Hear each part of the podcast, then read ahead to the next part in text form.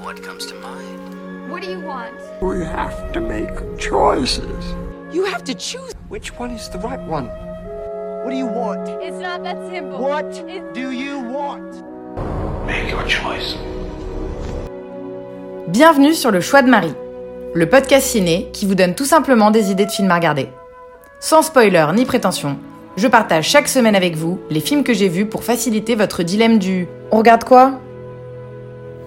Bonsoir à tous et merci d'être fidèles au rendez-vous. Je dois avouer que je suis assez déçue de ma semaine. C'est bientôt la fin de mon trimestre et du coup je croule sous les rendus. J'ai malheureusement pas pu dégager suffisamment de temps pour regarder des films. Donc l'épisode va être assez court. J'espère me rattraper à partir de jeudi prochain une fois mes cours terminés. Au programme du coup de cette semaine, une comédie, Les Bonnes Sœurs et un drame, Honey Boy. On commence donc la semaine avec une comédie. J'étais épuisée vendredi soir, j'avais envie d'un film léger, d'une comédie. C'est pas du tout mon genre de prédilection, mais j'ai été attirée par euh, Les Bonnes Sœurs, une comédie américaine de Jeff Behana, sortie en 2017. J'avais jamais entendu parler de ce film, ni même de son nom, mais il se trouve que c'est euh, ce réalisateur qui a euh, écrit J'adore Huckabees en 2004, qui était un film que j'avais beaucoup beaucoup aimé au moment de sa sortie à l'époque. Qu'est-ce qui m'a chauffé dans celui-là? Son cast incroyable que je détaillerai un petit peu plus tard dans cette critique. Alessandra, Fernanda et Ginevra sont des religieuses du Moyen Âge qui mènent une existence simple dans un couvent. Elles passent leur journée à s'espionner et à insulter l'ouvrier agricole du domaine. Lorsqu'une virulente altercation pousse le paysan à partir, le père Tommaso engage un nouvel employé du nom de Massetto, jeune serviteur viril.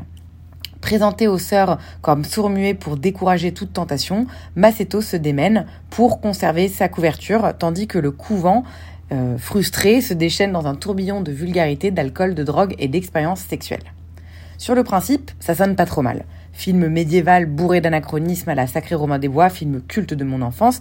Alors oui, le film est osé, absurde et décalé. Il y a quelques passages amusants, mais dans l'ensemble, ça reste quand même assez pourri, il faut dire ce qui est. Je suis un peu dur dans mes mots, mais l'histoire, c'est franchement pas euh, très très intéressant et c'est très vite répétitif. Je me suis pas emmerdée pour autant, le film dure 1h30, donc ça passe quand même relativement vite, mais je n'en retiendrai vraiment pas grand chose. Rien n'est inoubliable dans ce film, même pas son message pseudo-critique de la religion euh, et des comportements un peu répressifs qui, bon, passent moyennement tellement c'est gros. La seule satisfaction vient donc du casting, comme je le disais. Aubrey Plaza de Parks and Recs, Alison Brie de Community, Kate Minucci de Scrubs, Weeds et Big Bang Theory, le bombesque Dave Franco, le frère de James Franco, et Nick Offerman, qu'on avait également vu dans Parks and Rec. Ils jouent tous vraiment très très bien, euh, mais le scénario est vraiment en fait trop léger pour que ça suffise. En gros, le film se laisse à peu près regarder, Les Bonnes Sœurs, sans plus que je ne recommence franchement pas à grand monde. Il est dispo en VOD sur Apple TV. Il n'a jamais eu de date de sortie en salle en France, mais c'est euh, un direct ou DVD que vous trouverez sur Apple TV. Deuxième film de la semaine, bien moins gay, euh, mais aussi bien mieux. Honey Boy, un film américain réalisé par Alma Harrell, sorti en 2019. Shia LeBeouf s'est inspiré en fait de son enfance pour écrire lui-même le scénario. C'est un biopic qui est consacré euh, à ce comédien, donc Shia LeBeouf, centré notamment sur la relation compliquée de ce dernier avec son père, un ancien vétéran du Vietnam confronté à des problèmes d'alcool et de drogue pendant que lui était un enfant acteur. Je partais déjà un petit peu biaisé en me lançant dedans parce que j'adore cet acteur, malgré ses comportements excessifs des dernières années. Et je pense que si vous aussi vous avez grandi avec la guerre des Stevens, vous allez kiffer. Il a une personnalité marquée et j'aime la manière dont à travers ses films il nous la retranscrit avec beaucoup d'authenticité. Enfant star, ce film va nous expliquer en fait pourquoi est-ce qu'il a eu ces comportements un peu euh, extrêmes étant adulte. Et ce que j'ai vraiment beaucoup aimé dans ce film, c'est que j'ai pas ressenti euh, qu'il avait été fait pour se dédouaner ou pour s'apitoyer, mais plutôt pour ouvrir son cœur et pour euh, ouvrir un peu le cœur de ses spectateurs. Idem pour son père, qui est loin d'être parfait, vraiment loin, loin de là, mais il a réussi à ne pas le présenter comme un espèce de connard et d'un monstre non plus. Le film est assez juste et on y découvre son enfance pas forcément idyllique comme la télé pourrait le faire penser, mais sans tomber dans le pathos extrême. J'ai aimé beaucoup euh, le switch habile entre sa période de, désintoxication et celle jeune, qui permet de bien ressentir l'évolution du personnage. Certains passages sont vraiment émouvants par ailleurs, grâce à notamment une bande originale discrète, mais vraiment hyper efficace.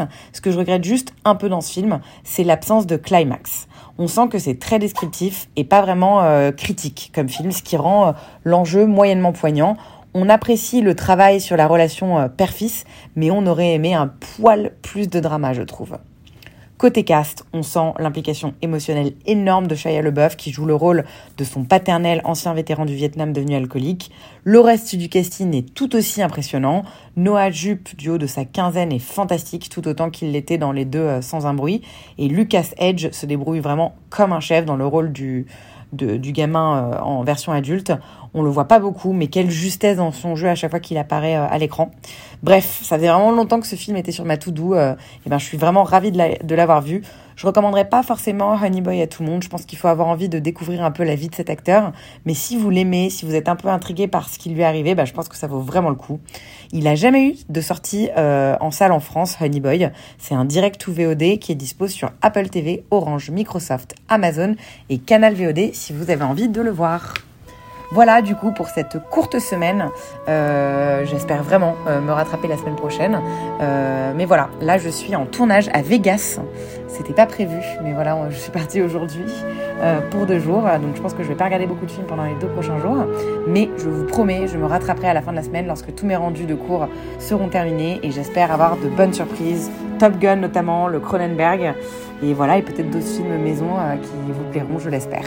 Je vous remercie pour votre écoute et pour votre fidélité euh, dans ce court épisode. Et je vous dis à très vite.